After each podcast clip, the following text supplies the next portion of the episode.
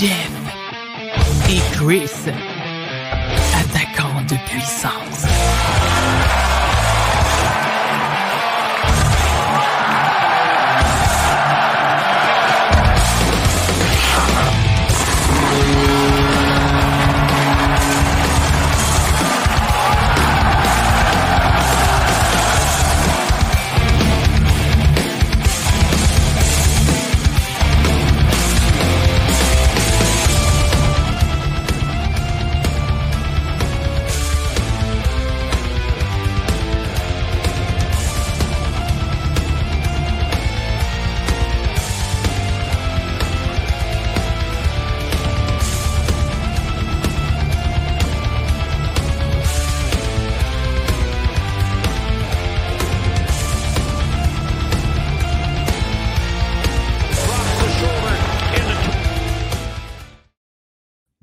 Bonsoir tout le monde, bienvenue à la toute nouvelle saison de Jeff et Chris Attaquant de puissance, épisode 1.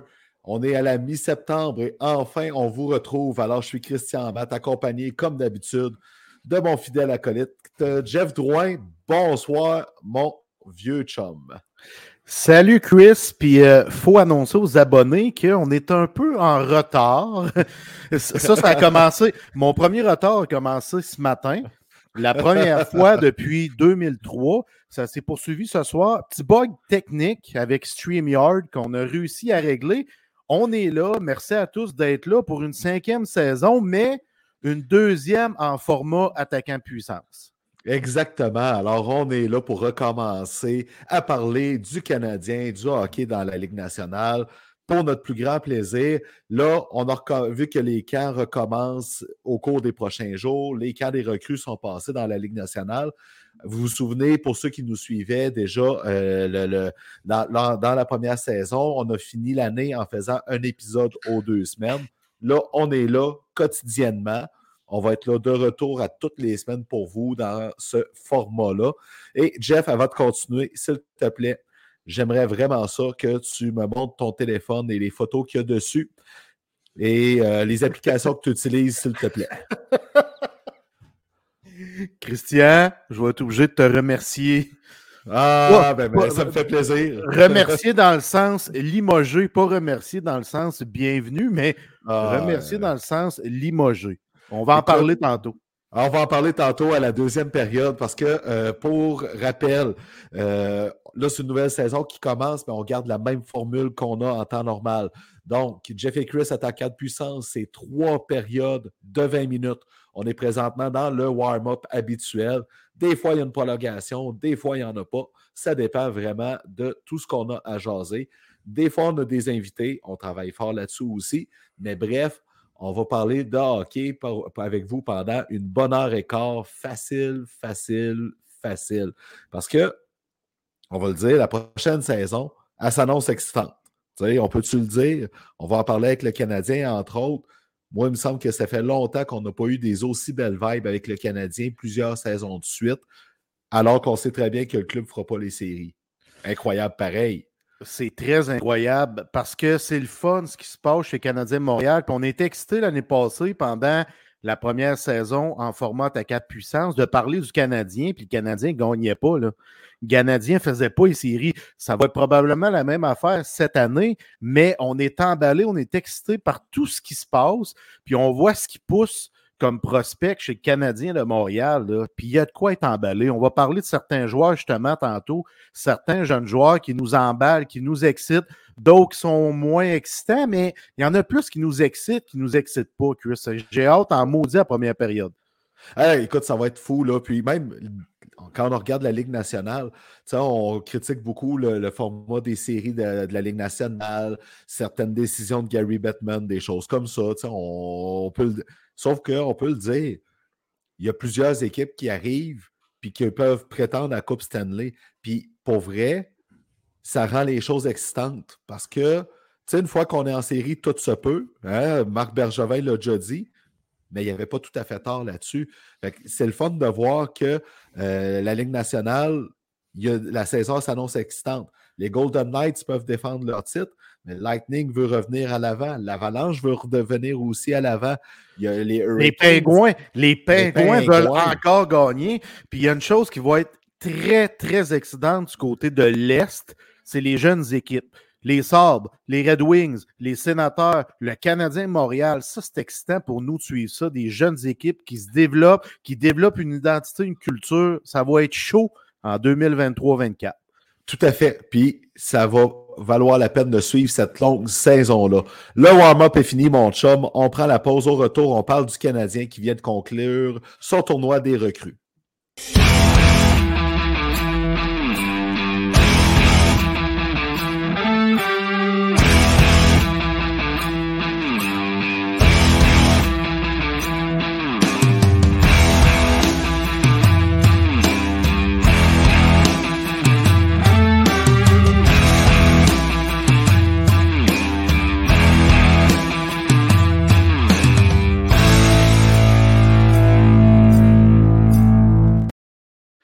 C'est la première période de la deuxième saison de Jeff et Chris Attaquant de puissance. Nous sommes le 18 septembre. Puis le Canadien a terminé en après-midi son tournoi des recrues en affrontant les Bébés Brooms, après avoir affronté les Bébés Sénateurs et les Bébés Sabres dans les derniers jours. Un tournoi des recrues qui, on va le dire, aurait pu être beaucoup plus catastrophique et beaucoup plus roman savon. On, on peut-tu dire les vraies affaires? Si le Canadien avait pris Matvei Mishkov à la place de, à la place de David Runbacker, là, et calvaire que son 3 minutes 57 de temps de jeu à son premier match avec le SCA, on en parlerait encore, même si ça fait trois semaines de ça. Fait, au lieu de ça, on focus sur qu'est-ce qu'il y a en place, puis c'est une bonne chose dans un sens. Oui, absolument. Puis tu parles euh, du, du, nouveau venu chez Canadien de Montréal qui semble ouais. très bien s'adapter à, à l'équipe.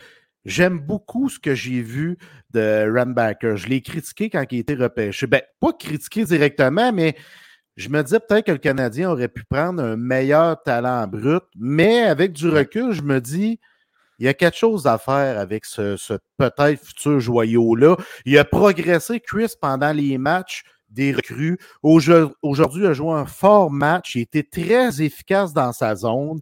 Il était efficace le long des bandes, dans ses batailles et tout ça. Euh, J'ai beaucoup apprécié son jeu, son évolution comme joueur de hockey. Puis j'ai vu qu'il s'adapte beaucoup à la, l'Amérique, parce que lui, il jouait sur une grosse patinoire. Là, il arrive ici ouais. sur une plus petite patinoire.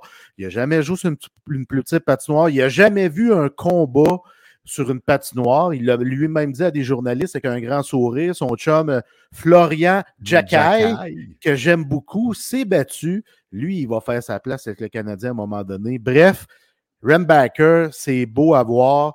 Il se sent de plus en plus à l'aise et j'aime ça. J'aime ça. Tu sais, juste trois petits matchs, Chris, là.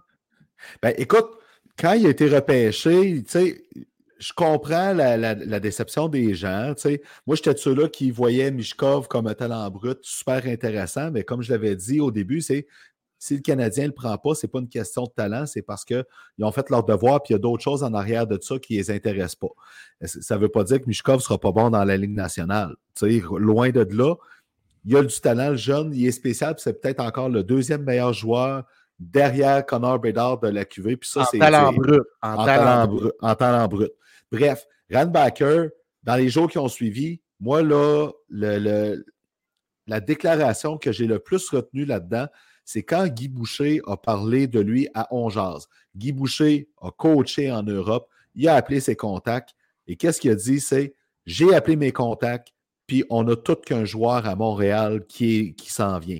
À partir de ce moment-là, puis on savait un peu, Randbacker, quand il est arrivé avec son équipe de Rogue, il a changé l'équipe, puis il leur a permis de passer en première division, tout ça. Les faits, il était là. Mais là, on le voit en personne, c'est le fun. Il est à l'aise devant les médias, il est à l'aise à patinoire, il n'a pas fait de grande erreur défensive.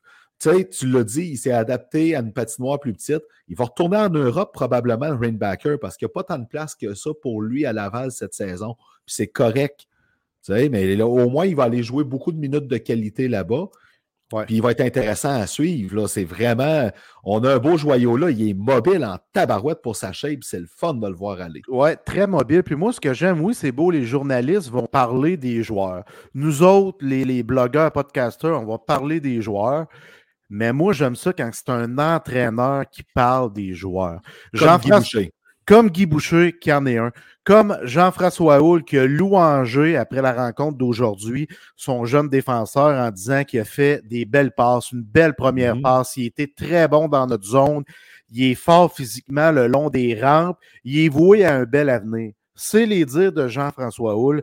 Ça, j'aime ça entendre les entraîneurs parler ainsi d'un jeune joueur.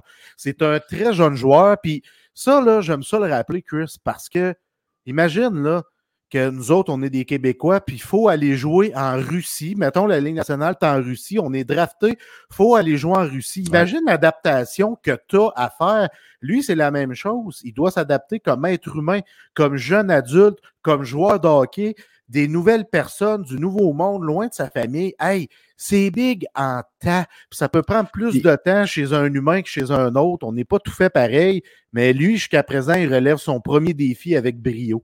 Puis en plus, avec le Canadien de Montréal, qui est l'équivalent des Yankees de New York au baseball, Boys de Dallas au football américain. Tu sais, puis aussi, petite note, ceux qui suivent le Rocket beaucoup, on sait très bien que Jean-François Hull n'est pas du genre à complimenter tant que ça ses joueurs devant les caméras. Quand il le fait, ça a une valeur, puis tant mieux parce que le Runbacker a vraiment mérité ces commentaires-là. Moi, un joueur qui a sorti du champ gauche, qu'on savait qu'il y avait une belle saison l'an passé avec le Rocket à Laval, que ça a bien été, mais de voir William Trudeau avoir le C du capitaine pendant ces matchs-là, moi, pour moi, ça a une belle symbolique. On parle quand même pas d'un choix de première ou deuxième ronde. C'est un choix un peu plus tardif, de milieu de repêchage, deuxième C'est un choix. C'est un choix quatrième ronde, 2021, le même draft que Logan Mayhew. Puis, de voir qu'on lui donne déjà ce rôle de leadership dans un tournoi comme ça, je trouve que c'est une grosse marque de confiance pour Trudeau, qui a très bien fait d'ailleurs. Mais écoute, j'aime ça que tu parles de William Trudeau parce qu'on parle ici d'un jeune homme de 20 ans. 20 ans, puis je pense que ça va être l'un des premiers, sinon le premier rappelé du côté des défenseurs lorsqu'il y aura un blessé chez Canadien Montréal. Il y a des euh, chances. Puis je me souviens, il y a eu une nette progression l'an passé avec le Rocket. Il y a eu un départ plus lent. Puis en deuxième moitié de saison, il était fabuleux. Il jouait de grosses minutes. Puis si je ne me trompe pas, il a récolté genre 25 points en 35 games euh, lors des, derniers matchs. Il était incroyable. Il ne faut pas oublier, il a 20 ans. Il est capable de jouer des grosses minutes. C'est un gars de caractère. Puis c'est un gars aussi qui a progressé. Tu sais, il a commencé, comme je, comme je le mentionnais, tranquillement, puis ça a juste tout le temps, tout le temps fait ça. Il a rapidement gagné en confiance envers lui-même et il a donné de la confiance en Jean-François Houle que lui l'utilisait à outrance à un moment donné. Il a vu ce que William Trudeau lui donnait. Il l'utilisait, il l'utilisait, il l'utilisait. Il était efficace, il était efficace. Donc, ça, c'est le fun. Le joueur a confiance en lui, confiance en tous ses moyens. Et Jean-François Hull a confiance totale en William Trudeau, qui est l'un de ses éléments clés pour la future saison qui s'en vient. Ben écoute, il y a au moins un A de l'assistant capitaine sur son chandail à l'automne. Je pense que c'est écrit dans le ciel maintenant. Xavier Simoneau devrait avoir un rôle de leadership. C'est pas surprenant considérant le parcours de Simoneau. Euh, puis tu parles de la progression de William Trudeau. Écoute, je m'attends à une progression du genre d'un certain Logan Mayou, justement. Là, les gens capotent parce que là, il y a eu un, mauvais début de tournoi, des recrues. Il a bien fini tout ça. Moi, ce que j'ai envie de dire, c'est chill out. Tu l'as bien dit, on ne progresse pas tous à la même vitesse. Euh, à un moment donné, il faut se rappeler qu'il y a eu une belle saison l'an passé quand même dans les juniors, mais on parle d'un joueur aussi qui a manqué du gros hockey dans les dernières saisons pour son âge. Donc, faut être patient avec Logan Mayou. Ça se peut qu'on le voit à Montréal juste en fin de saison, quand le club va être éliminé, puis qu'il va avoir, tu sais, selon ce que le Rocket va être dans sa course aux séries aussi, là, mais Mayou, là, ça se peut qu'on le voit même pas du tout à Montréal cette année, puis ça va être correct. L'important, c'est qu'il joue des grosses minutes avec le Rocket, puis qu'il progresse comme Trudeau. Il peut commencer comme euh, cinquième, sixième défenseur, puis tranquillement, pas vite, selon l'aisance qu'il a, il va prendre un rôle plus grand. Ils vont lui donner un rôle plus grand. Il a, il a le talent pour ça, on le voit. Écoute, J'aime ça que tu parles de Logan Mayhew, Chris, puis qu'on calme les ardeurs des partisans, des fans, parce que Logan Mayhew arrive ici avec un talent brut formidable, exceptionnel. faut pas l'oublier. Par offensivement. offensivement. Par contre, c'est un joyau à polir. Parce que pour moi, c'est un joyau avec beaucoup de lacunes qui devront être soignées pendant son développement. On sait une chose, Chris, il est très fort physiquement. Il a un esti coup de patin. Euh, il est bon pour se porter à l'attaque offensivement. Il voit les trous qui se libèrent pour livrer une rondelle à l'un de ses coéquipiers. Là-dessus, on n'a pas de doute. Par contre, c'est un joueur qui peut parfois être inconstant. C'est un joueur qui doit peaufiner sa défensive dans son propre territoire. C'est très important, ce niveau-là. ça va être avec Jean-François Hull qui va être apte à développer ces lacunes-là. Il ne faut pas l'oublier, Chris. Puis il faut le répéter c'est un futur joyau, c'est un talent brut avec beaucoup de lacunes. faut le dire. Écoute, moi là, là-dessus, à un moment donné, là, ça revient à ce qu'on disait avec euh, avoir le bon rôle dans bonne chaise, puis aussi être bien jumelé. Eric Carlson, quand il était avec les sénateurs d'Ottawa, a pu exploser quand on l'a jumelé à un certain Marc Méthode. Pourquoi? Marc Méthode, tout ce qu'il avait à faire, c'était se tenir en retrait puis baquer les erreurs de son coéquipier c'est la même chose. À un moment donné, un gars comme Logan Mayou va peut-être être jumelé, on jase, avec un Kaden Goulet qui va être là pour baquer ses erreurs, ces choses-là. C'est à voir. Le but, c'est qu'il en fasse le moins possible pareil. Mais il faut lui laisser le temps de prendre ses marques avec les professionnels. Puis, il faut beaucoup de patience de ce côté-là. Tu sais, à un moment donné, il va falloir qu'on en revienne de tout le, tout le bruit qu'il y a autour de Mayo, puis euh, qu'on se concentre sur le joueur d'hockey. Ah, tu sais, à un moment donné, il faut flusher le vieux caca.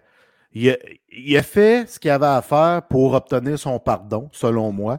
C'est réglé. Qu'on passe à autre chose. Lui, il a peut-être encore un stress face à ça et c'est normal. Mais là, les gens, ils doivent flusher ce caca-là. -là, c'est assez, on passe à autre chose. Puis moi, je veux souligner quelque chose euh, Kaden Goulet est le type de joueur qui peut percer plus rapidement un alignement que Logan Mayhew, mhm. selon moi, par ses qualités défensives. Alors, Logan Mayhew, tu l'as tellement bien mentionné au début, Chris, ça se peut fortement qu'on ne le voit pas de la saison avec le Canadien de Montréal. Parce que. c'est correct. Absolument. C'est un joueur NHL, mais c'est pas un joueur NHL ready. Je sais pas si tu comprends ce que je veux dire.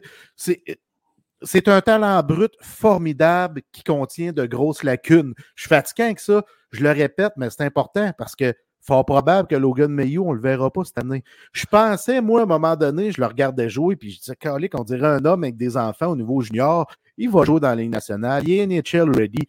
Je ne me suis pas trompé sur le NHL ready parce qu'il est capable, mais il y a tellement de lacunes profondes défensivement que ça va prendre plus de temps que souhaité. Puis, tu sais, étant donné tout le bruit qu'il y a autour de lui encore, le Canadien va être plus prudent avec lui aussi avant de l'amener dans le cirque. Puis, prédiction, le, premier match dans la Ligue nationale de Logan Mayou va être à l'étranger. Ça ne sera pas à domicile. Fort probable. même s'ils n'auront pas le, premier, le dernier changement, ils vont, vont, le faire jouer sur des matchs sur la route pour éviter de l'envoyer trop sous les projecteurs puis les regards des 21 000 fans au Centre Bell. C'est ce qui s'en vient de ce côté-là. Ça ne me surprendrait même pas. Puis, il ne faut pas oublier la grosse profondeur à la ligne bleue du Canadien, Chris. On a nos vétérans, David Savard, Mike Matheson. On a une brochette de jeunes joueurs. Kaden Goulet, Jordan Harris, Arbert Jacquet, Justin Barron, euh, Ren Baker qu'on peut mettre là-dedans. Lane Hudson. Lane Hudson, exactement. Adam Engstrom. exact. Euh, ça met Logan Mayhew loin quand même du portrait actuellement, avec tout le, le beau qu'il y a. Donc, va falloir être patient parce que, tu sais, Matheson, Savard, Goulet, Jacky, ça, ça a leur poste, assurément. Jordan Harris, Jordan Harris fort probablement aussi. Euh, donc, il n'y a pas de place Justin Barron, l'an passé, il a mérité sa job de la façon qu'il a joué aussi. Là. Et... Puis, tu as Chris Wideman, le grand frère, qui est là en arrière pour backer au coup. Et Chris, euh, moi, ce que j'aime, tu parles de Wyman, juste faire une parenthèse. Tu sais, les gens rient de Wyman un peu, on se moque un peu de lui. Tu sais, il est septième défenseur, mais on continue à le garder. Pourquoi? Parce que Je c'est vois- un grand frère. Exactement. Je vais donner une réponse cool face à ça. C'est que quand les joueurs sont revenus des vacances pour amorcer le- l'entraînement puis tout ça, puis se retrouver sur la glace, s'entraîner ensemble, on leur a demandé de qui s'ennuyait le plus. Il y a deux noms qui sont sortis. Chris Weidman, David Savard. Ça, ça démontre que ces gars-là, c'est deux grands frères importants. Fait que c'est là l'importance du numéro 7, Chris Weidman. Tu sais, Il il y a une importance dans le vestiaire, ce gars-là. Mais, OK, on va, on va y revenir tantôt avec le tournoi de golf. Il y a deux sujets que je vais aborder avec le tournoi Parfait. de golf. Je vais parler de deux attaquants avant qu'on parle du tournoi de golf et le Canadien. Premièrement, Joshua Roy qui euh, s'impose, qui fait Ah. preuve de leadership, qui, est, qui a le couteau entre les dents. Il a eu connu un super beau tournoi des recrues. C'est le fun de le voir. Et lui, ce qui est le fun encore là, c'est que c'est un attaquant québécois. Puis ce n'est pas un Québécois que les gens vont se mettre, euh, vont faire donner le, tra- le traitement Jonathan Drouin. Excuse-moi, mais je vais C'est le dire pas ce genre de joueur-là. C'est pas ce genre de joueur-là. C'est pas un joueur de finesse. Il est capable de, faire de la finesse, mais Joshua Roy a tellement. on- il, il transpire le chien. Tu sais, je veux dire, le caractère, la hargne, comme RHP. C'est le fun de le voir aller parce que le tournoi des recrues, là, ça a été le meilleur attaquant du Canadien, euh, Canadien et de loin.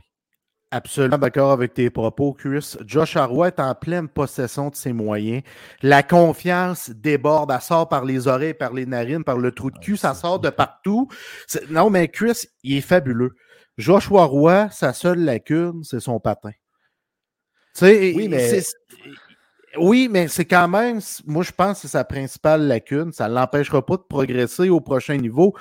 Moi, je pense qu'il n'est pas loin de la Ligue nationale de hockey. Il ne sera pas un Ovechkin. Mais Mais Ça va être un gars de caractère qui se, pressent- qui se présente dans les moments forts d'un match, qui va être là pour euh, compléter une équipe. Là. Ça ne sera pas l'un de tes piliers offensifs, mais un gars sur une 3, sur une 4, qui peut parfois aller jouer ça à 1 par son hockey sense, son IQ Ouais. hockey. C'est pas pour rien qu'on a un Bédard aimait ça jouer avec lui à Team Canada l'année Ben oui. passée. C'est, c'est, pas. euh, il lui a demandé je veux jouer avec Roy. C'est c'est parce que Hey. Roy, à l'instar de Pascal Dupuis à l'époque avec Crosby, on l'a souvent mentionné, c'est un, un, un grinder de luxe. Tu sais, Ben- qui, qui a une intelligence extraordinaire, qui est en mesure de jouer avec des très bons joueurs de hockey par moment. Là, je parle au niveau de la Ligue nationale. Fait que c'est ça qui est intéressant avec Joshua Roy. Puis, Puis- son caractère, Chris, son caractère.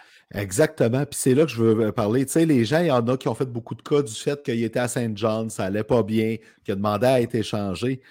Oui, OK. Sauf que quand il est arrivé à Sherbrooke après Joshua Roy, là, il s'est pris en main, puis il est devenu le joueur qu'on voit là, puis qui, qui, qui est devenu un choix de, un, un choix de cinquième ronde, mais quand même qui a gagné la médaille d'or aux côtés de Connor Bedard sur le premier trio de Team Canada l'hiver dernier.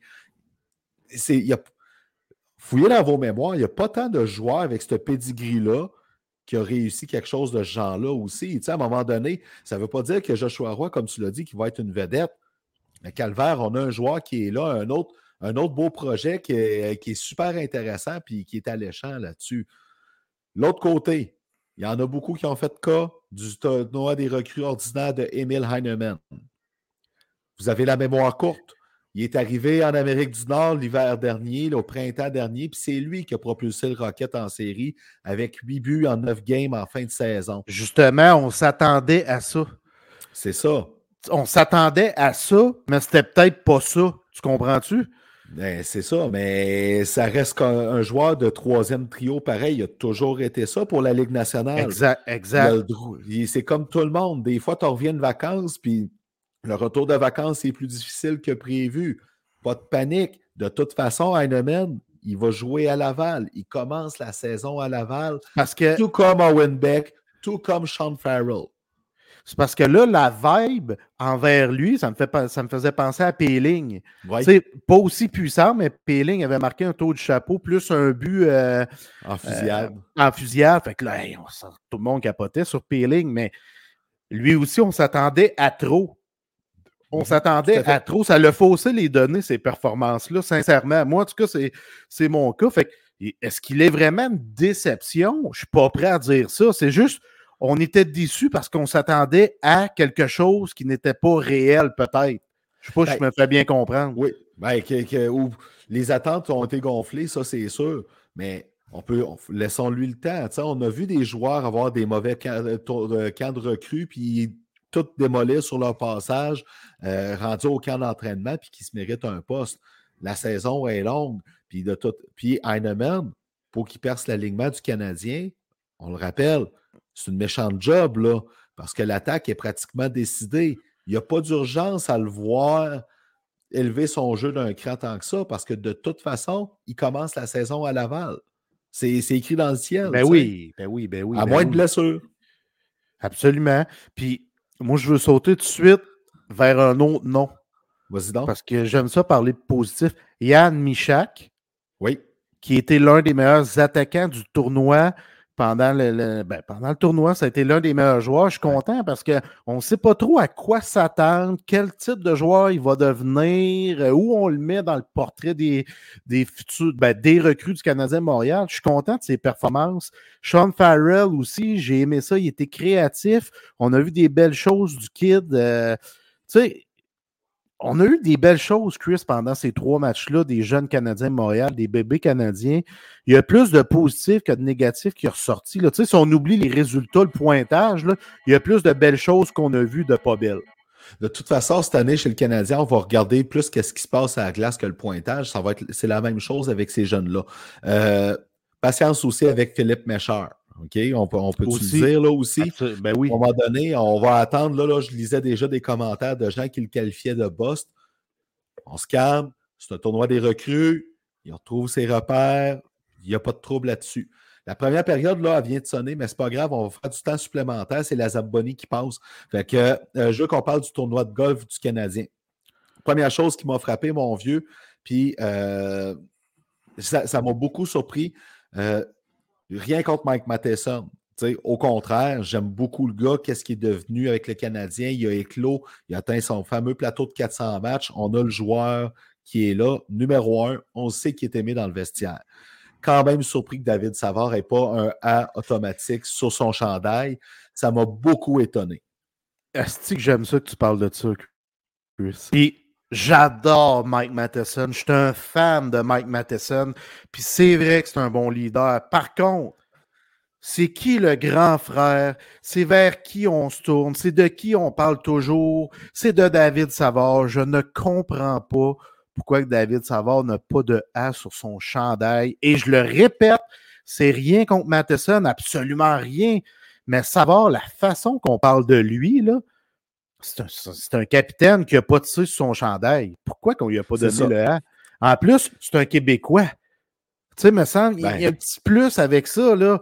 J'ai eu de la misère à comprendre cette nomination-là un peu. Pas- puis je le répète, pas celle de Matheson, mais de ne pas avoir pris Savard. Tu sais, on aurait pu prendre quatre assistants capitaines puis alterner comme on a déjà fait. On en a parlé plus tôt cette Ben, ça, fait, semaine. plus- ça fait plusieurs années que c'est ça chez le Canadien. C'est ça. fait, sais. Tu sais, Gallagher euh, mérite son R, pas de problème. Suzuki, c'est notre capitaine. Chapeau à lui pour son don de 10 000 au club des petits déjeuners. Tu sais, tu vois Ouais. que Suzuki prend ses aises comme capitaine. Euh, tu sais, avant ça, c'était Edmondson qui s'occupait de, de- des activités et tout ça. Là, c'est Suzuki qui organise les activités, euh, qui s'occupe du pool de football que les gars y ont ensemble. Euh, il, reste à la ville, il reste en ville toute l'année. Il incite les gars à venir s'entraîner Beaucoup avec plus lui. tôt. Ouais. oui, exactement. Fait que j'aime la place que Suzuki est en train de prendre. Ça, c'est parfait. Mais au niveau de l'assistance au capi- l'assistant au capitaine, Colin, David, Oh, ouais. Tu sais. Anyway, on verra, mais si jamais il y a un des assistants au capitaine blessé, on se doute bien que c'est David Savard qui va l'avoir, le fameux A en attendant. Euh, tournoi de golf, on a déjà eu des tournois de golf beaucoup plus controversés. On va se rappeler de euh, l'année que Max Pacioretty a été échangé juste avant. On s'y attendait, mais quand même. Euh, on se rappelle de l'année de la défensive par comité pour remplacer Markov à lui tout seul. Euh, Ouais. Cette année, pas de grosses déclarations. Mais quand même, j'ai accroché sur Kent Hughes qui a dit qu'il était à l'aise avec un ménage à quatre devant le filet avec Jake Allen, Samuel Montembeau, Casey DeSmith et Kaden Primo. Pour la première fois, Kent Hughes a dit de quoi, puis dans ma tête, ça fait ben voyons donc, ils disent n'importe quoi. C'est incroyable, tu sais, je veux dire, c'est j'ai trouvé ça vraiment particulier, ce bout-là. Ouais, puis il est conscient qu'il va y avoir deux gardiens qui vont passer au balotage. À moins que tu amorces la saison avec trois gardiens, là, ce qui est peut-être possible. Mais tu sais, une chose est certaine, Chris, on sait que Samuel Montembeau, c'est le gardien numéro un. Il n'y a aucun doute, c'est notre gardien numéro un. Jake Allen, tu peux pas le sortir du vestiaire du Canadien Montréal. On parlait de grand frère tantôt. C'est le parfait grand frère pour Samuel Montembeau et pour l'équipe aussi. Ben oui.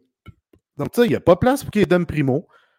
C'est De Smith n'a pas de place non plus. Puis de toute façon, s'ils s'en vont vers Laval, vont passer au balotage, ils ne seront pas réclamés, Chris. Si c'est restreint au niveau des gardiens de but. C'est le marché est restreint, le marché est au ralenti. Il n'y a pas de marché au niveau des gardiens de but. Puis pas juste ça.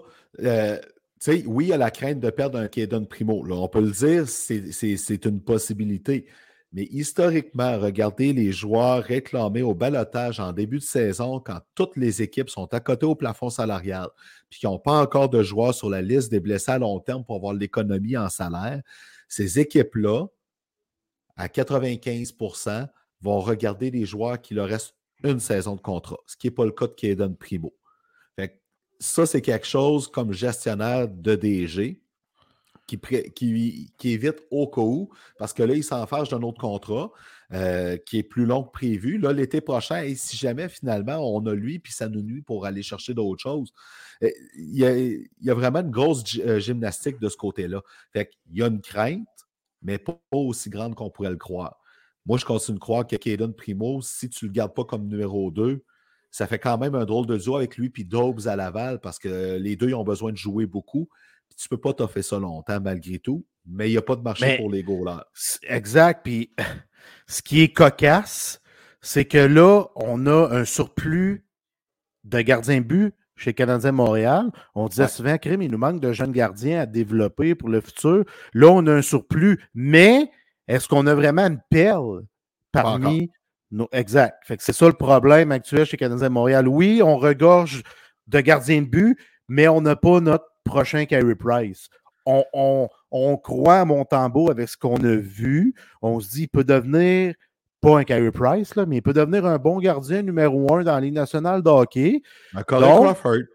Exactement. Ça ressemble pas mal à ça, mais il en demeure pas moins. On a un surplus de Cerbère, mais on n'a pas de Carey Price.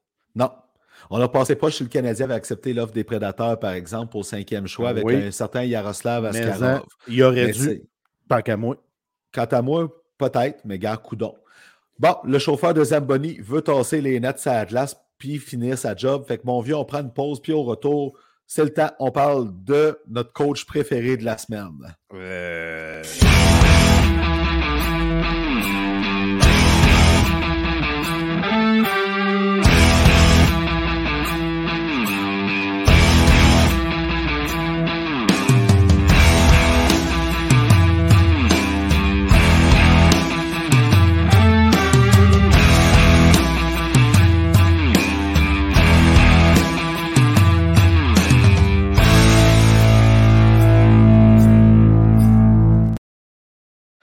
Le chauffeur de Zamboni a pu finir sa job ça glace. On commence la deuxième période. On parle de l'actualité dans la Ligue nationale.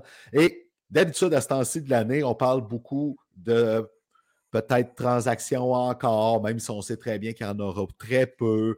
On parle un peu des camps ailleurs, des choses comme ça. C'est rare qu'avant même qu'il y ait un camp d'entraînement, on a autant de controverses en aussi peu de temps avec un certain Mike Babcock qui a réussi a coaché moins de matchs à son retour dans la Ligue nationale qu'un certain Barry Melrose en 2007-2008 avec Steven Stamkos. C'est une histoire complètement loufoque. Mike Babcock, tu vois, je suis en mots. Mais Euh, j'étais prêt à lui donner une seconde chance parce que je crois en seconde chance. J'en ai eu, t'en as eu, on en a eu, je comprends. Je, je crois en ça. Il a travaillé sur lui-même pendant les dernières années, selon ses dires et tout ça, puis je le crois. Euh, je pense pas qu'il a dit de la boîte devant les médias. Je vais le croire, mais quand même. Parenthèse, parenthèse là-dessus, avec tu continues, OK? Euh, cet été, The Athletic avait fait un excellent texte sur Mike Babcock comment les Blue Jackets ont fait leur devoir avant de l'embaucher sur le parcours qu'il a fait pour mériter sa deuxième chance. C'était très bien fouillé. Et quand tu lisais ça, tu ne pouvais pas te dire, OK, ben, tu n'avais pas le choix de te dire, OK, ben, le gars, il mérite une deuxième chance. Je te laisse continuer. Mais il mérite une deuxième chance, comme être humain, comme individu. OK, on le donne, Chris. Mais comme coach, des dinosaures comme ça, avec le hockey d'aujourd'hui, premièrement, Asti, ça n'a pas rapport.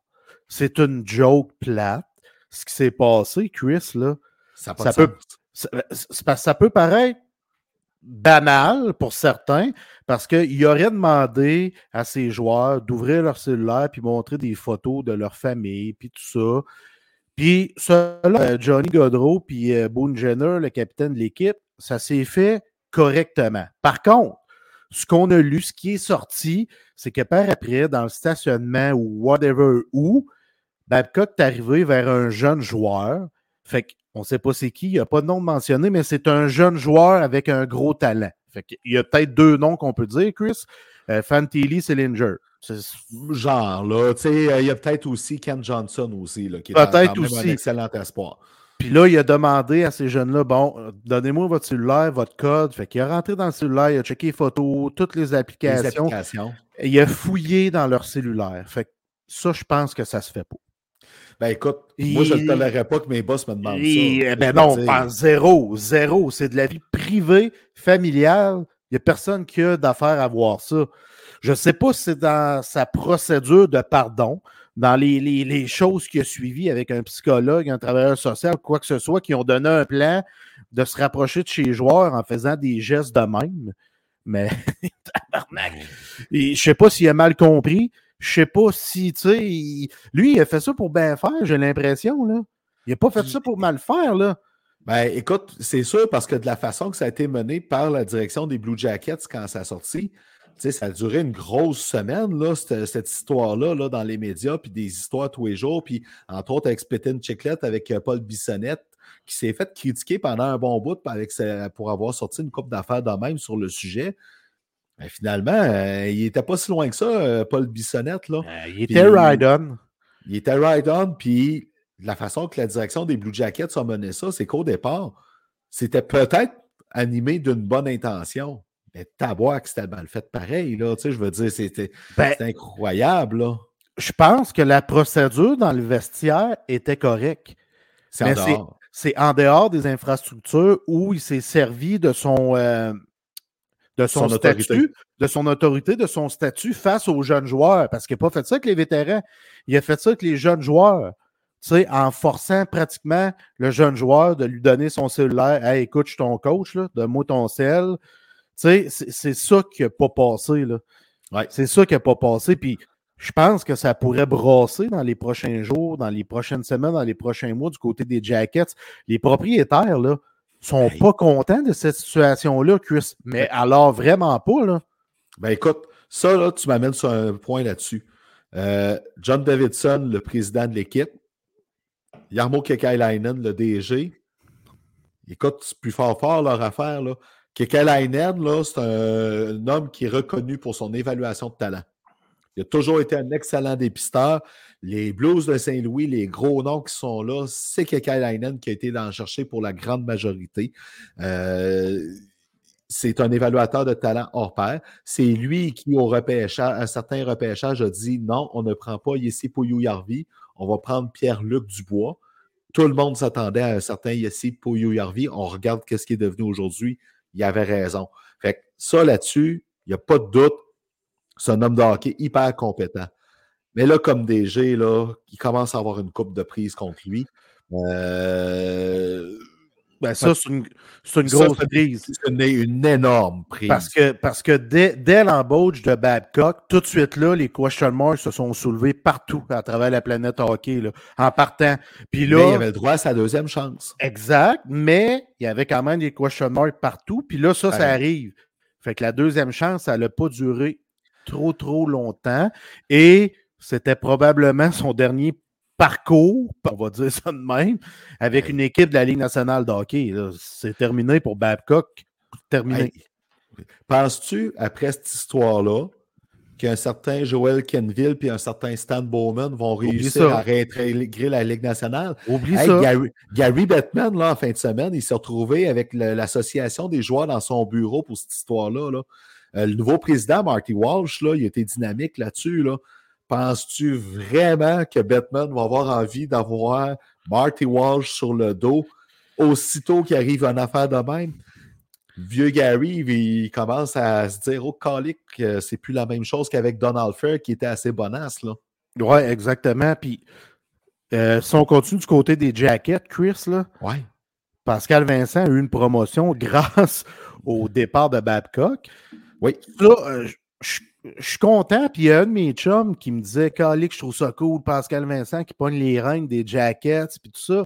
Ah, J'ai dit, je suis pas si cool que ça parce que Ah, Il arrive dans un, un contexte bi- bizarre, c'est sûr. un contexte bizarre, une équipe en développement qui cherche une identité, qu'on essaie de, de, de faire lever cette équipe-là depuis beaucoup d'années. Ça fonctionne pas. Ça fonctionne par petits bouts, mais pas trop. Tu donnes les rênes à un gars comme Pascal Vincent, que j'apprécie, qui est très apprécié comme adjoint, mais comme entraîneur-chef, il manquerait de pogne. C'est ce qu'on me dit, c'est ce qu'on m'a soufflé aux oreilles il y a quelques années. Je suis pas sûr que ça l'a changé parce que ça, c'est ta personnalité, veut, veut pas. Euh, lui, il n'y avait pas de pogne junior majeur, il n'y avait pas de pogne dans la Ligue américaine. Ça ne changera pas du jour au lendemain euh, dans la Ligue nationale de hockey. C'est une excellente personne, une belle tête de hockey, un beau IQ. euh, il va être bon sur le tableau. C'est un bon communicateur, mais c'est un homme qui, semblerait-il, manque de pogne, de poigne dans un vestiaire de hockey de la Ligue nationale. Mais il faut lui donner sa première chance. Faut lui donner sa première chance, puis Pascal Vincent reste un homme intelligent. Moi, j'ai toujours dit que Dom Duchamp, même s'il y avait Luke Richardson à ses côtés, euh, aurait dû aller se chercher un autre adjoint beaucoup plus expérimenté que lui euh, pour pouvoir l'aider dans sa job de coaching. J'ai toujours cru à ça. Et je pense que si Pascal Vincent évite ce piège-là, puis qu'il va chercher quelqu'un de ferré, tu sais, un, un- un- un gars, écoute, qui, qui va avoir euh, une, aura autour pour pouvoir l'appuyer, ben Pascal Le- Vincent pourrait avoir du succès. Un Luke Richardson. L'aura, c'est le qualificatif. Tu viens de le sortir. Est-ce que Pascal Vincent a un aura, Chris? On va le voir. tu sais, ça me fait penser à Dom du Charme. Tu sais, André Tourigny, il y, a, il y a quelque chose. Là. Il y a du Ben oui.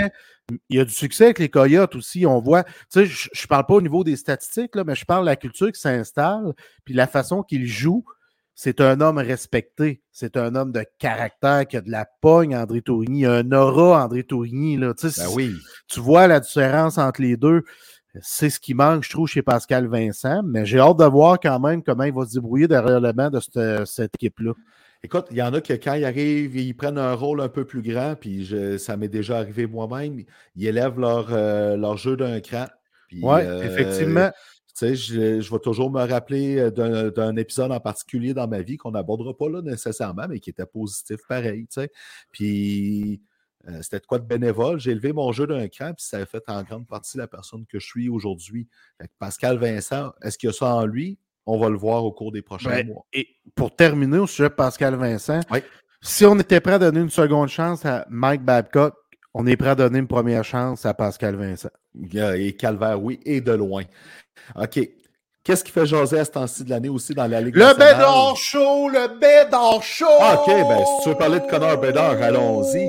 Connor Bedard, Adam Fantilli et Léo Carlson, le top 3 du dernier repêchage. Qui est en action. Ils ont, Bédard et Fantilli ont fait vraiment les manchettes dimanche matin avec leur taux du chapeau respectif. Léo Carlson, un peu plus tranquille, mais tout le monde dit Anaheim qui a très bien joué dans le tournoi des recrues. Ça va faire du bien cette bouffée d'air là avec les jeunes. Là. Calvaire que ça va être beau à voir. Tu me fais tourner la tête. Petite chanson pour Corner Bédard qui était fabuleux. Euh, trois buts. Puis il est beau, là. Des, euh, un jeune prodige va marquer des buts de cette qualité-là avec des lancers parfaits. Ouais. Parfait. Euh, contre les Blues. Ça s'est passé contre les Blues. Son premier match, trois buts. C'est c'est le Bédard Show. C'est le Bédard Show. Puis ce qu'on trouve positif au sujet de Corner Bédard, puis on en a parlé, c'est les, les arrivées de Corey Perry et Nick Foligno qui ont été euh, embauchés ou acquis des, par les Hawks pour justement amener de l'expérience, l'appuyer, du leadership, l'aider à grandir parce que ça, là, c'est deux, deux capitaines. ils n'ont ils ont pas le du chandail, tu comprends ce que je veux dire? C'est deux capitaines là, naturels qui vont aider Corner Bedard dans son développement, autant comme humain que comme joueur de hockey. Fait que je, fais juste regarder ces goals là, sur les vidéos qui ont passé sur Twitter, puis j'ai la baffe qui coule sur le bord des lèvres. Ce jeune-là est extraordinaire. Est extraordinaire. Puis il va être dominant dès sa première saison. Il va être dominant. Euh, écoute, il faut lui laisser le temps quand même, mais euh, écoute, autant lui que Fantilli, sont vraiment emballants à voir aller. Léo Carlson, un peu plus du style de Jonathan Taze, c'est pas grave. Anaheim avait besoin d'un gars comme lui. Exact. Ça va faire du bien d'avoir ça. Parce que ton premier centre, même s'il n'est pas signé encore, ça reste quand même Trevor Zegras à Anaheim. Fait que tu as un, un, duo Carlson, Zegras au centre avec les Ducks, c'est prometteur. Ta ça prend ça. Et là, là. Exact. Ça prend deux bons premiers centres pour te bâtir une future équipe gagnante. On l'a vu, toutes les équipes qui gagnent, Chris, euh, c'est rare que tu n'as pas deux bons premiers centres. Euh, Crosby, Malkin, Backstrom, euh, Kuznetsov, on peut en nommer. C'est égal avec le Lightning, Braden Point, Steven Stamkos, même s'il y a une année, Stamkos a moins joué. Les, les, le temps que les Hawks ont gagné, c'était Jonathan Taze, Patrick Sharp. ça te prend mm-hmm. deux bons centres pour pouvoir gagner. Puis euh, vont l'avoir, vont avoir ça probablement du côté des Ducks si le développement de Zegras se continue et si Carlson se développe comme on le voit. Euh, pour Fantilli, je veux mentionner à son deuxième match, taux du chapeau. Fait puis son premier but, ah c'était spectaculaire à souhait. Quel joueur de hockey aussi, Fantilli. Puis les gens l'ont peut-être mal jugé en rapport à son tournoi qui était euh, entre correct et ordinaire l'année passée. Euh, avec le Canada, le champion. Exactement. Euh, mais tu sais, il ne faut pas s'arrêter à ça, Chris. Il ne faut pas s'arrêter à ça. Puis on a vu Fantilli répondre avec beaucoup de caractère pendant ces matchs-là. C'est un tournoi, puis c'est un tournoi qui est très difficile à jouer. Beaucoup de joueurs de 19 et 20 ans. Puis ça paraît quand tu as 17 ans versus des joueurs de 19 et 20 ans. OK? Ça paraît dans le junior majeur, ça paraît dans des tournois comme ça.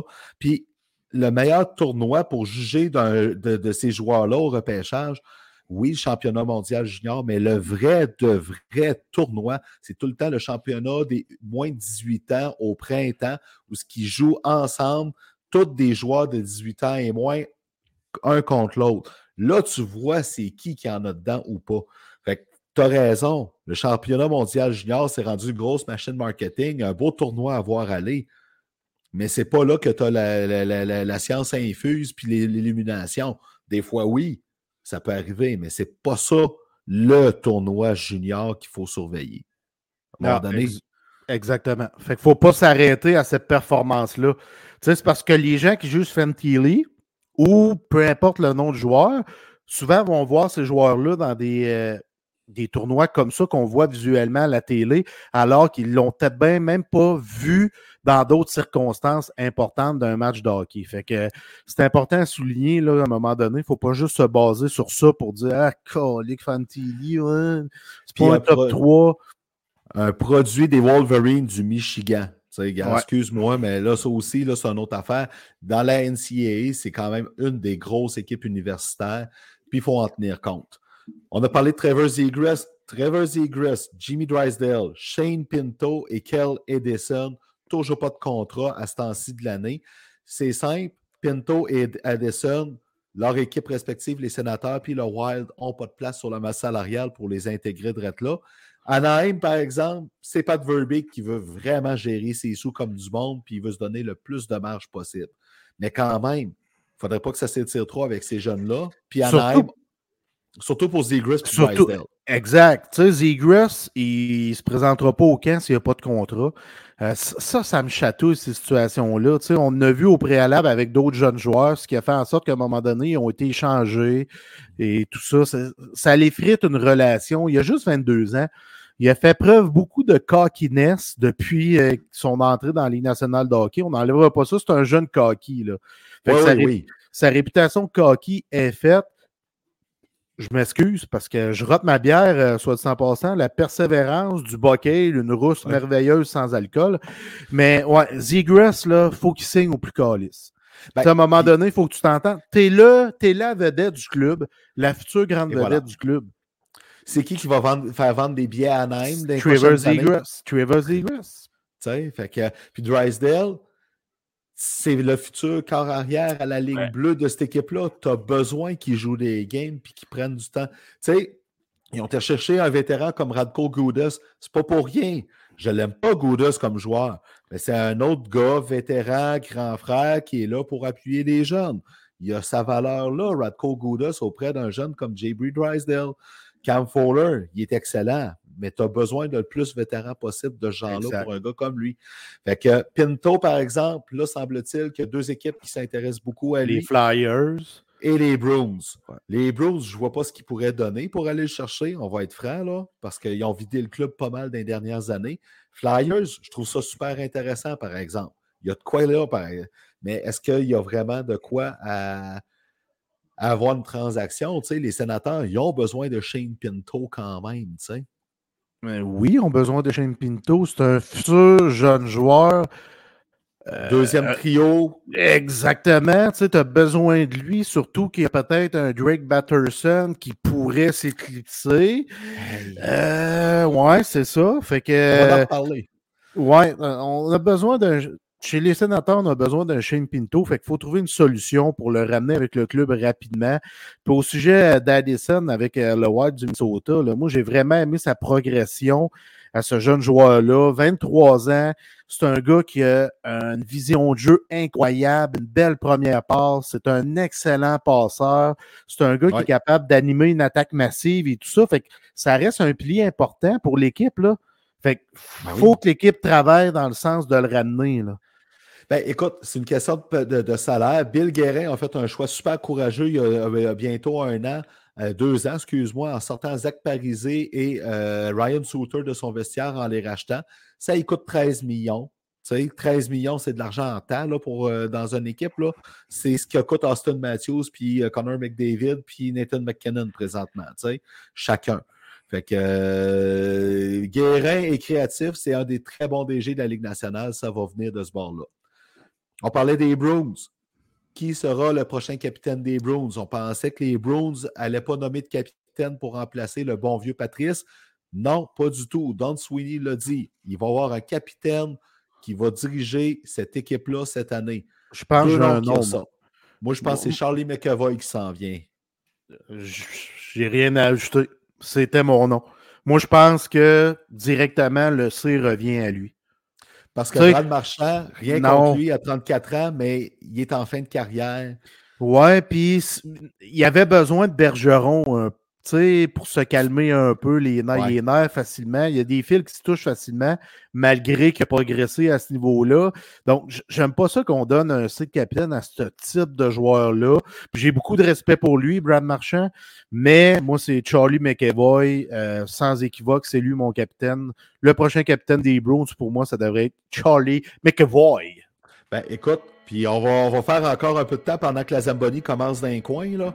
Euh, les gens qui disaient que Brandon Gallagher ne devait pas avoir un site capitaine à Montréal, je m'excuse, si c'est pas bon pour Gallagher, c'est pas bon pour Brad Marchand. En plein ça. Mais voilà. Tu viens de casser les gens qui disaient ça. Oui, exactement.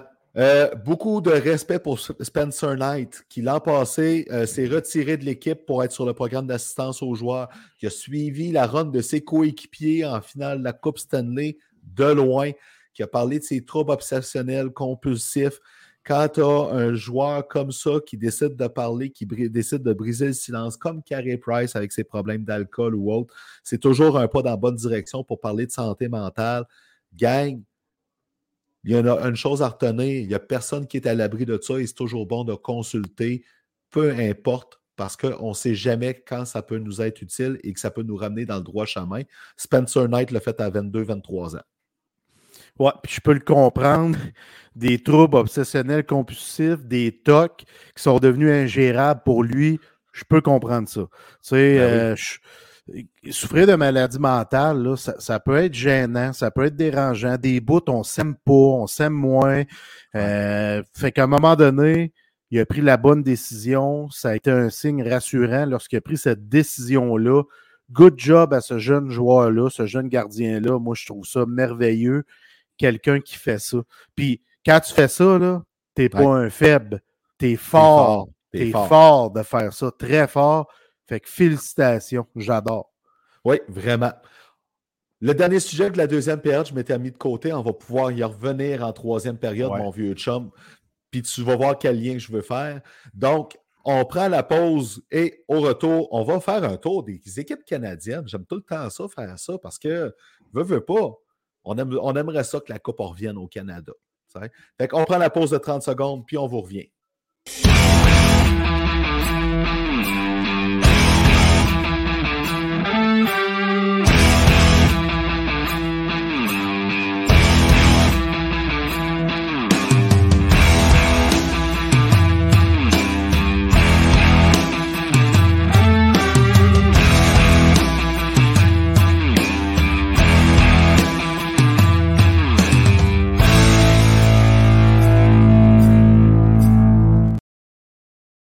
La dernière période qui est là pour vous, on est Jeff et Chris, attaquant de puissance. Troisième période, la première, troisième période de la saison. Et là, on parle des équipes canadiennes. D'habitude, on part de l'ouest pour venir vers l'est. Et là, ce coup-là, on part de l'est. Et on commence avec les sénateurs d'Ottawa qui, veut, veut pas, ont vraiment une équipe qui est prête à aller un peu plus loin. Puis, on peut le dire, pour faire les séries à Ottawa cette année, c'est une déception, même si la division atlantique est super compétitive. Euh, oui, mais on, espère encore, Chris, être en mesure de sortir une place pour les séries. L'an passé, on pensait que ça y était. Nanana. Il a manqué un peu de quelque chose. Euh, il y avait de la jalousie dans le vestiaire. On l'a appris tout récemment. Il y a quelqu'un qui était jaloux, Brady Ketchuk. Je n'ai pas besoin de nommer de nom. Les gens vont comprendre. Fait que ce joueur-là. c'est ça. Ce joueur-là, écoutez, moi, je pense que ça peut nettoyer le vestiaire. Aussi bon soit de Cat, mais quand tu as de la jalousie dans un vestiaire, tout ça, c'est pas bien, le fun. l'année passée, j'ai aimé beaucoup l'ajout de Claude Giroux, qui était euh, extraordinaire dans son rôle, grand vétéran. Là, on ajoute Tarasenko, qui a encore un certain punch offensif, qui est capable de marquer des buts. Donc, on rajoute quelque chose de très, très, très intéressant. Puis, j'aime quand même la brigade défensive de cette équipe-là. on a Chabot, on a Chick Run, Sanderson, Zub, Brandstrom, Amonique, qui est un bon leader. On a une attaque qui est diversifiée, qui est jeune, qui est dynamique.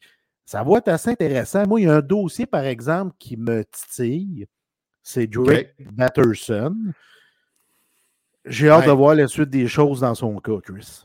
Écoute, il y a bien des choses dans ce que tu écoutes là, dans tout ce que tu viens de dire. Premièrement, les attentes des séries l'an passé, les, sénateurs ont passé proche sans un joueur important dans leur alignement qui a été blessé pratiquement toute la mm-hmm. saison. Un certain Josh Norris, 30 buts, 30 buts de moins dans ton attaque, ça paraît. Tim Studzla profiter pour émerger puis ça va euh, prendre la place qui lui revient, c'est correct. Mais là, Josh Norris en santé, tu as un 25-30 goals qui arrive dans l'alignement à l'attaque. Ça va faire une différence pour les sénateurs, c'est sûr et certain. Donc, déjà là, si Norris peut éviter l'infirmerie, c'est beaucoup plus réaliste encore à Ottawa de penser à ça.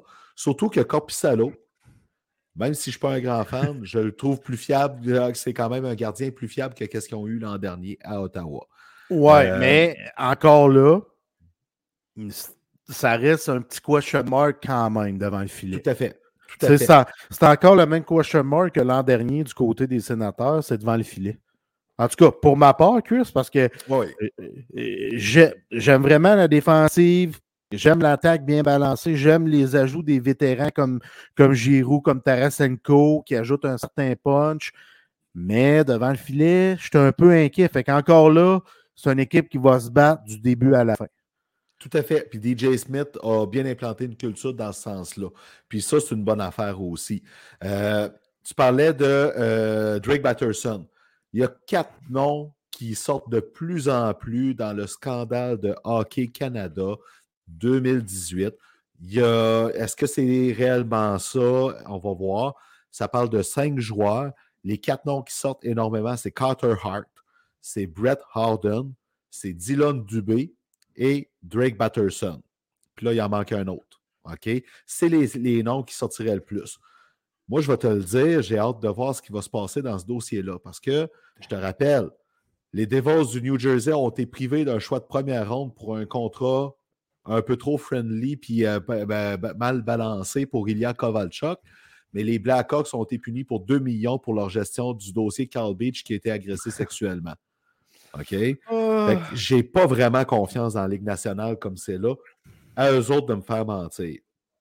Hey, mais Drake Batterson, ces quatre joueurs-là, plus un autre, pourraient s'absenter pour un bon bout. Il- Pourrait. Ça devrait être une saison complète. Ben, Mais euh, c'est- ça sera pas un ça. criminel. Ça sera jamais ben, un acte criminel, tu devrais être banni. Dans, Ben- dans la vraie vie, un acte criminel, et tu t'en vas en prison. Tu, tu- Ben- tu dois, tu, tu dois répondre de tes actes, Chris. Tu sais, tu peux pas dire, bon, tu suspends une semaine, tu reviens comme si de rien n'était, man. Ben, écoute, moi, je vais t'amener une nuance là-dessus, OK? Puis ça vient de me flasher en tête, OK? Il y a quelqu'un récemment qui me disait Hey, moi, je ne peux pas voyager aux États-Unis, j'ai déjà été attrapé pour alcool au volant, il faudrait bien que je pogne mon pardon. Euh, oui, oui. Tu as fait un crime au Canada, s'ils sont jugés puis reconnus coupables, là, ces joueurs-là, là, techniquement, là, peuvent pas tant voyager entre les frontières s'ils sont reconnus coupables. Qu'est-ce qui va se passer dans ce cas-ci? J'ai bien hâte de voir, mais je te le dis, présentement, j'ai zéro confiance en la Ligue nationale là-dessus. Ça n'a pas de sens. C'est le politique qui va les pousser à faire de quoi, puis ça va être du bout des lèvres. Ça me Mais- fait chier. Ben oui, ça va du bout des lèvres. Fait que nous, du bout des lèvres, on va se dire, on passe à un autre sujet et on reviendra lorsque les noms sortiront officiellement. Dernier sujet avec les sénateurs avant qu'on passe aux Maple Leafs. Euh, Pierre Dorion, c'est un DG qui n'a pas peur de faire des gros coups, qui n'a pas peur d'aller de l'avant. Ça lui a beaucoup servi depuis qu'il est à, la- à bord des sénateurs. On parle d'un évaluateur de talent qui a réussi sa transition comme DG dans son cas. Mais son contrat à Jake Sanderson après une saison complète de 8 ans à 8 Oh. millions par saison, ça, ça a fait sourciller. Puis il y a une équipe qui est vraiment pas contente de ce contrat-là. C'est les Sabres de Buffalo parce que eux autres sont en train de négocier pour Rasmus Dahlin. Là. Si Jake Sanderson vaut 8 ans, 8 ans, 8 millions présentement, combien vaut Rasmus Dahlin? Ben, il vaut 15 millions 8 ans. Sais, je veux OK? dire. Fait que plus que Kel tu sais. Fait que là, Ben- tu sais, tu, tu- tu comprends? Fait que c'est- Non, mais tu me demandes de te dire combien qu'il vaut Ouais. selon le contrat Sanderson. J'ai pas le choix de te répondre ça, Chris. Pas. Rasmus Dallin, il- tu sais, t'as Cal McCarr, t'as Rasmus Dallin après, tant qu'à moi, là, dans deux. C'est pas mal les Dans- dans deux le meilleurs. après. Aussi, ouais, c'est pas mal dans les meilleurs défenseurs au monde. Donc, c'est sûr qu'ils méritent un énorme contrat. Ça va être énorme. Ça va être énorme, là. Il faut s'attendre à ça. là. C'est ça, le hockey d'aujourd'hui. Il va sortir ses comparables, dont Sanderson. Imagine. c'est- Imagine, là. Les Sabres doivent capoter, là. C'est sûr, ben, il capote présentement, là, tu sais, parce que les négociations avec Dahlin allaient bien, puis là, ben, ce, cette bombe-là est arrivée. Puis, C'est ça. je comprends pas, le- je comprends d'un d'un autre côté Dorion qui veut s'assurer d'avoir son jeune noyau pour longtemps, puis que oui, dans six ans, probablement qu'à 8 millions, on va se dire que Jake Sanderson, c'est une aubaine finalement. C'est juste que là, tout de suite, là, quand on regarde Evan Bouchard, qui a signé un contrat pas avec les Hallers pour des raisons de plafond salarial aussi. Tabarouette, moi, je ne voyais pas l'urgence de signer Sanderson tout de suite là, après un an. Il aurait pu faire attendre la fin de la saison avant d'y donner ça. Puis le, jeune se retrouve avec une méchante pression sur ses épaules. Ça n'a pas de bon sens. Puis le jeune est en train de se développer. Oui. Pour vrai, c'est pas d'Aline, là. C'est pas Daline. Tu sais, je l'aime, il est bon, j'ai vu des belles choses, des beaux flashs. Euh, il a tout le temps baigné dans le hockey avec son père, Jeff Sanderson. Fait que, tu sais, puis c'est un bon père, c'est une bonne personne. Mais, voyons donc. honnêtement, quand j'ai vu ça, j'ai comme. Euh, ben, tabarnak. Ah, moi, je me suis dit, sur le coup, c'est une joke. j'ai ben dit, Daline va être content. Tu sais. Écoute, Dallin, il va être content, mais c'est ça, ça, crée un drôle de précédent. Puis ça crée un drôle de précédent pour, des, pour les, futurs joueurs. Tu fais un an dans la Ligue nationale, tu peux déjà aller chercher ton 8 ans tout de suite, puis 8 millions. Euh, ça risque d'être particulier de ce côté-là. On passe aux Maple Leafs. Maple Leafs, une équipe qui a encore un roman savon. Et là, ça s'appelle William Nylander, qui fait partie. C'est simple à Toronto, c'est cette année parce que si tu comptes Nolander, même si tu oublies Jake Mason puis Matt Murray, il y a huit autres joueurs autonomes sans compensation dans l'alignement. Ça ben brasse, le Brad Treliving, il a tout qu'un contrat, ses, ses bras. Là. Ben, mais hein, puis oui, faut qu'il gagne cette année. C'est ça qui mise. Tu as ajouté Tyler Bertuzzi, tu as ajouté Max Domi qui t'amène une belle profondeur à l'attaque qui te permet d'avoir vraiment un top 6 très intéressant. Après ça, ton bottom, ton bottom six aussi a du caractère. Tu ajoutes un Ryan Reeves. Moi, tu sais comment j'ai de l'admiration pour ce joueur-là. C'est un gars de 4, mais dans un vestiaire, c'est l'un des joueurs les plus importants dans la Ligue nationale de hockey. Je parle ici dans le vestiaire. Dans le vestiaire, il est tellement important. Il va apporter quelque chose qu'il n'y avait pas chez les livres. Fait que c'est un ajout intéressant. La défensive, Chris, pour vrai, euh, ils ont une bonne défensive, là. Ben oui. tu rajoutes un Klinberg, tu as déjà euh, Giordano, Morgan Rayleigh, TJ Brody. Fait que c'est intéressant aussi la défensive. C'est devant le filet. Est-ce que tu es en confiance avec le duo gardien de but actuel des Leafs? Ben écoute, Samsonov a bien fait l'année passée, il a bien fait en série. Tu sais, à un moment donné, euh, c'est son année de contrat. C'est un des joueurs autonomes sans compensation à venir. Euh, moi, je pense que, tu sais, Samsonov, d'après moi, c'est sa dernière saison à Toronto, mais pas, ça c'est pas ses performances qui vont le chasser. Ben, peut-être un peu, là, parce que s'il est trop bon, ils ne pourront pas se le permettre. Mais il ne faut pas oublier qu'il y a le jeune Joseph Wall qui est dans les buts, qui est prêt à lui. Puis c'est sûr que Martin Jones vient de le dépasser parce qu'ils ont mis Jones comme vétéran pour bien épauler Samsonov. Mais Joseph Wall, là, c'en est un de goaler intéressant qui pourrait être un gardien euh, l'année prochaine. À la limite, partager 50-50 la job avec quelqu'un d'autre. C'est tout qu'un dossier, là, pareil, avec les Maple Leafs. Ben, c'est un gros dossier, mais encore une fois, je vais peut-être oser puis les mettre en finale de la Coupe, mais qu'on fasse des prédictions à on comment la saison va se passer, mais c'est une équipe qui peut s'y rendre en effet. Euh, il y a un certain Austin Matthews qui doit prouver que son contrat comme joueur le mieux payé de la Ligue nationale l'année prochaine, il mérite. Puis il y en a un autre qui, lui, va vouloir dépasser Matthews après, c'est un certain Mitch Marner qui, quant à moi, avec raison, cette équipe-là, puis est meilleur que Matthews. Mais oui, tu sais, Matthew, c'est un joueur de hockey que j'aime. C'est un sniper incroyable. C'est peut-être le deuxième ou le, le troisième meilleur franc-tireur de la Ligue nationale de hockey, mais Mitch Marner, c'est le full package. C'est comme le prochain Patrice Bergeron en meilleur offensivement. Ouais, c'est ridicule.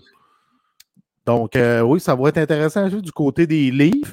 Puis oui, Matthews, il arrive avec une pression supplémentaire. Puis déjà que la pression de scorer 50-60 goals, fait qu'il part euh, doublement de pression, le petit Matthews.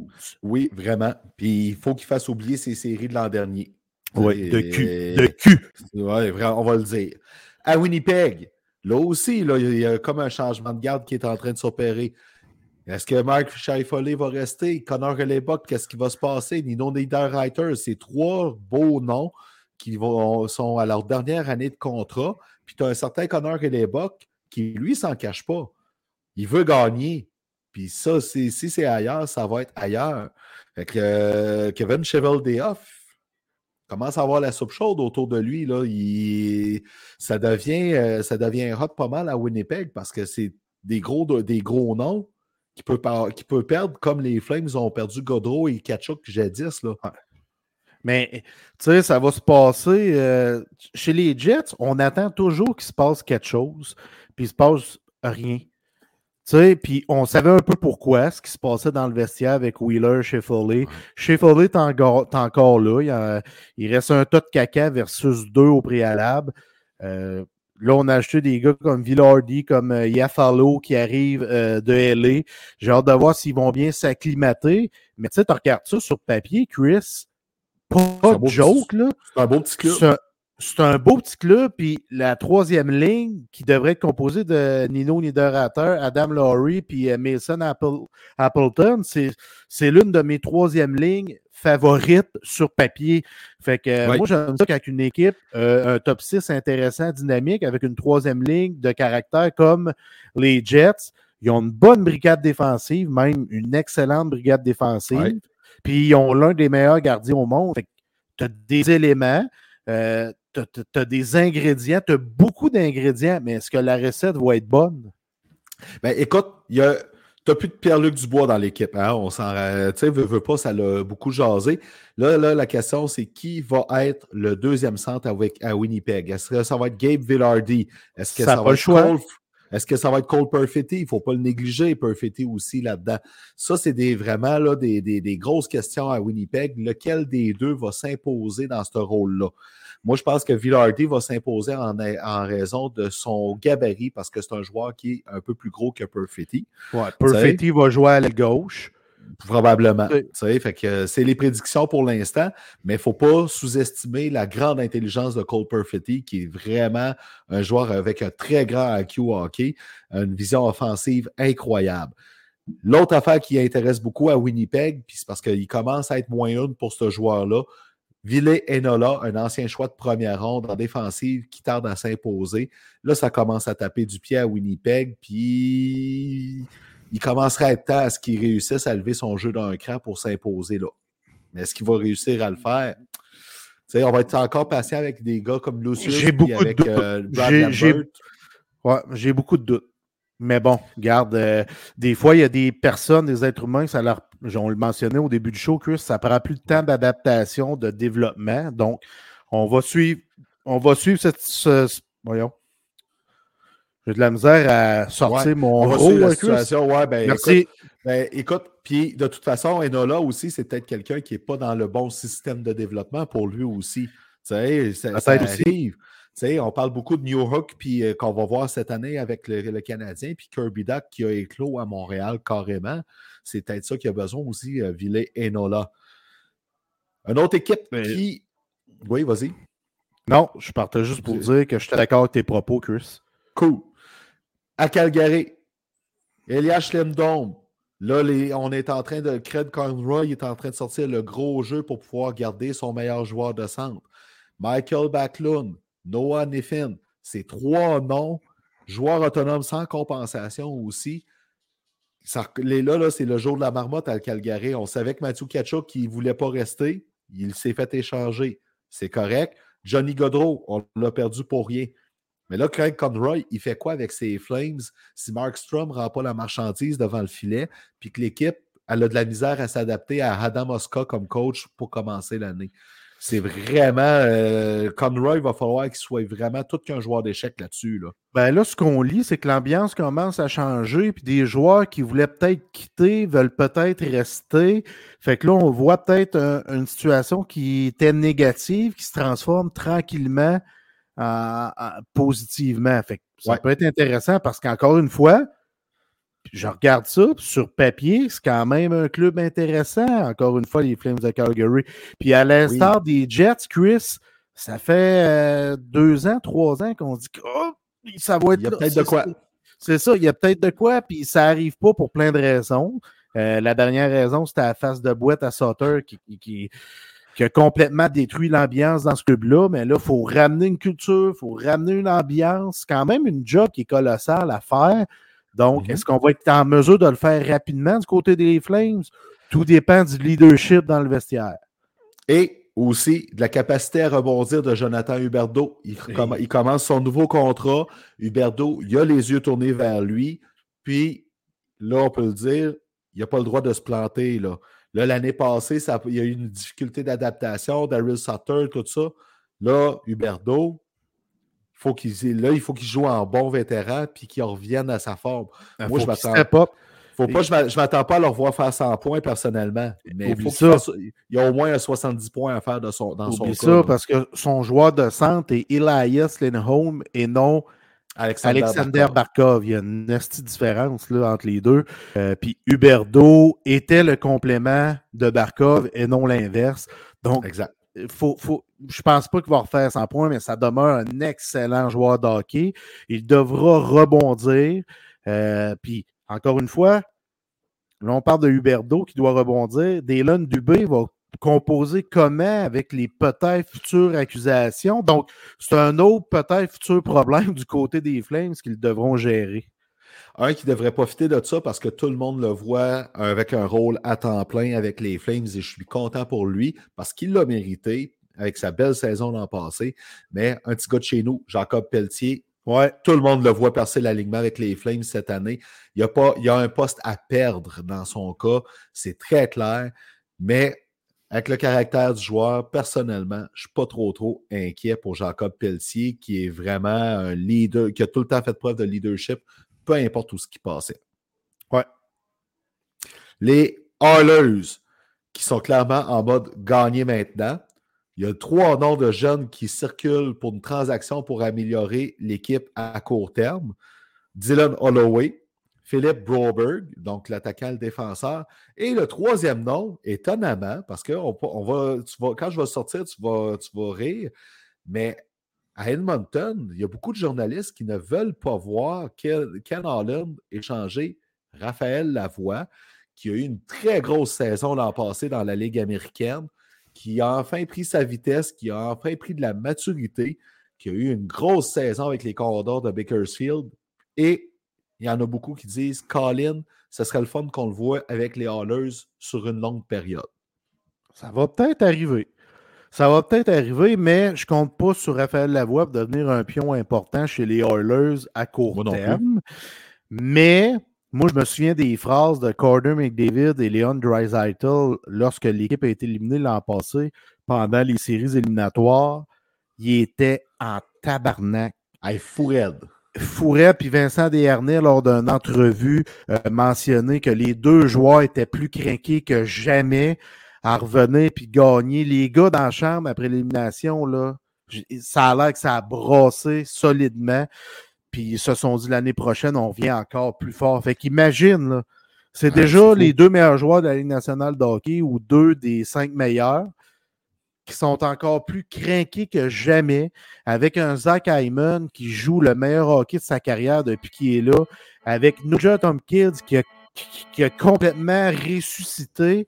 Euh, Evander Kane qui fait presque pas de niaiserie. eh oui, effectivement. Fait c'est des bonnes choses. Ils ont, ils ont- ils ont un bon club de hockey, ils ont une bonne défensive. Puis je te l'ai dit, Chris, cette année, je me souviens plus, on analysait les- les- le classement. Les Hallers étaient au wild card, puis moi, je t'ai dit, ils vont tomber euh, premiers de leur, division. Je suis convaincu. Ils sont en mission, puis ça va se continuer l'année prochaine, la mission des Hallers. Ce qui va beaucoup changer la game chez les Hallers, puis déjà, ça a changé la game quand il est arrivé l'année passée, mais là, ils vont avoir une saison complète avec lui. Mais c'est Mathias Ekholm qui a Oh été oui. toute une acquisition pour les Hallers, on va le dire. Là. Ce gars-là a amené l'ingrédient qui manquait à la ligne bleue des Hallers d'Edmonton, qui fait qu'un Philippe Broberg, justement, devient un, un- un jeune super intéressant, mais il n'y a plus de place pour lui. Que c'est là que tu peux dire, OK, ben, on peut le sacrifier pour aller chercher un attaquant pour pouvoir compléter.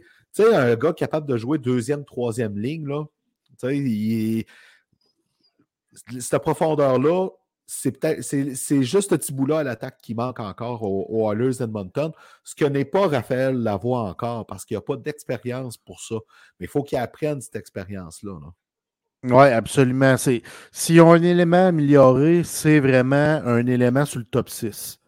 Oui. Euh, selon moi, du côté de. Parce que moi, je pense qu'il y a cinq joueurs qu'on le sait que ça fait partie du top 6, mais il en manque un là, à greffer à eux. Fait que c'est peut-être ça qu'on va tenter de faire d'ici euh, la date limite des transactions. Exactement. Et aussi, une chose, mais ça se peut très bien que le roman savon des gardiens de but revienne à Edmonton parce que veut, veut pas. Tu sais, Stuart Skinner, c'est sa job de numéro un, mais Jack Campbell, qui est assis sur le banc comme numéro 2 à 5 millions par saison, là, j'aurais jamais cru que ce gars-là, en sortant de Toronto, se serait effondré de même. Lui, là, faut vraiment qu'il se ressaisisse parce que s'il peut revenir 75% de ce qui était à Toronto, tu as un beau duo de gardien avec les Hallers. Oui, puis la confiance, parfois, c'est difficile à aller rechercher, encore plus pour un gardien de but. Oui. Euh, puis il faut que tu donnes des matchs, mais il va les avoir où ces matchs? Tu sais, si t'es gardien auxiliaire, Chris, tu as moins de temps de jeu. Donc, si tu connais moins bonne performance, ben, tu vas être encore 3, 2, 3, 4 matchs sur le banc. Ta confiance, elle n'augmente pas pendant ce temps-là. Alors qu'un joueur, s'il a un mauvais match, euh, il va rejouer rapidement, il va pouvoir gagner de la confiance, tu sais, tandis qu'un gardien, ça peut être plus long. Donc, j'ai hâte de voir comment, que ça, va, comment que ça va aller pour lui. Écoute, ça va risque de devenir un dossier chaud si jamais il ne s'en saisit pas parce que 5 millions pour réchauffer le banc, c'est cher pas mal, puis les ont besoin de chacun de leurs sous. Euh, à un moment donné. On finit avec Vancouver, que euh, c'est pas mal plus calme que l'an passé. Hein, on va le dire. Quinn Hughes, capitaine de l'équipe. Tout le monde est heureux là-bas. Euh, on a l'air de mieux assumer le fait que l'équipe est en transition. Ce qui retient l'attention, comme c'est là à Vancouver, c'est vraiment le fait que Quinn Hughes est le capitaine. Alors que l'an passé, même avec Bruce Boudreau, on sentait déjà des nuages qui étaient là, puis on sentait de la dissension. Fait que Rick Tockett a l'air d'avoir réussi à tasser ça pour unifier un peu plus son vestiaire. Belle nouvelle de ce côté-là. Mais à ben, Vancouver, là, oui. C'est, oui, c'est une, très belle nouvelle d'unifier un vestiaire qui était écartillé avant l'arrivée de Rick Tockett parce que, on la mentionne souvent, cette équipe-là, Chris, n'a pas d'identité. Non. C'est quoi le style des Canucks de Vancouver? C'est quoi l'identité? Tu sais, on, on, se pose la question sur quelques clubs de même, dont les Canucks, tant qu'à moi. Avant ça, je trouvais que c'était un, tu sais, quand que, pas plus tard que l'an passé, pour moi, c'était une équipe de caractère. Mais là, c'est plus. Euh, sont plus étiquetés équipe de caractère avec tout ce qui s'est passé, ce qui a brassé les joueurs qui ont parti. Euh, c'est plus une équipe de caractère. Donc, ils doivent reconstruire une identité avec Rick Tockett, qui était un joueur de caractère. Euh, mm-hmm. Puis ça, ça se fait pas comme ça. Ça prend du temps. Ça va prendre du temps, de la persévérance. Euh, tu as des gars qui doivent retrouver leur confiance, dont Anthony Beauvillier. C'est pas facile pour Tito Beauvillier. Euh, fait ben, c'est son année de contrat, lui. Là, là. Il est un joueur autonome sans compensation à la fin de l'année, lui.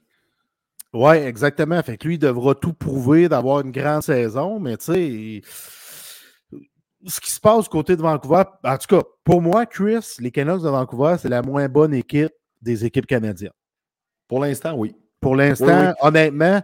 Malgré le fait qu'ils ont un joueur de centre élite en Elias Peterson qui, lui, aussi, tombe joueur autonome avec compensation, puis qui va aller chercher son gros contrat parce que l'an passé, il a réussi à franchir la barre des 100 points pareil, malgré le fait que son équipe était vraiment dans une tempête de fou, là, tu sais. Fait que, euh, là, là-bas, là, il, il y a quelque chose qui s'en vient aussi, là. Ouais, euh, oui. Il faut que tantôt Elias Peterson. Tu sais, avec qui il va jouer? Euh, Kuzmenko, Beauvillier, euh, Besser, euh, Garland. Tu sais, on ne sait pas trop. Besser, Miller. Euh, ouais, Miller, mais je pense que au centre, ouais. Ouais, il va avoir le poste de deuxième centre. Donc, c'est qui qui va jouer avec Peterson? J'ai hâte de voir qui qu'on va matcher avec, qui, qui va fitter. Kuzmenko, il y a déjà une certaine chimie qui s'est installée. Euh, très surpris l'an passé de la saison de Kuzmenko pour ma part. Mais Tito Beauvillier, capable de lever son jeu, de renouer avec sa confiance, ça pourrait donner une combinaison intéressante. Mais encore là, beaucoup de question marks du côté euh, des Canucks de Vancouver. Euh, la défensive, c'est ben, écoute, pour l'instant, tu as Quinn Hughes puis les autres, là, pratiquement. Là, on pourrait quasiment dire ça. Ça ressemble à ça. Mais euh, les Canucks sont quand même très bien repêchés euh, cet été. Le jeune Tom Willander, OK, il est vu par plusieurs comme étant le meilleur talent défensif global du repêchage. Donc, euh, il y a quelque chose qui s'en vient, mais c'est parce qu'encore là, il faut laisser le jeune homme se développer. Fait que c'est pas pour tout de suite pour le jeune Willander, au contraire. Fait que euh, Vancouver, c'est vraiment une grande transition qui s'en vient, mais elle me semble moins chaotique que ce qui se passe à San Jose, mettons.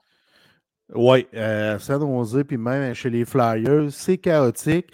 Mais oui, tu as raison, ça semble moins chaotique du côté des Canucks.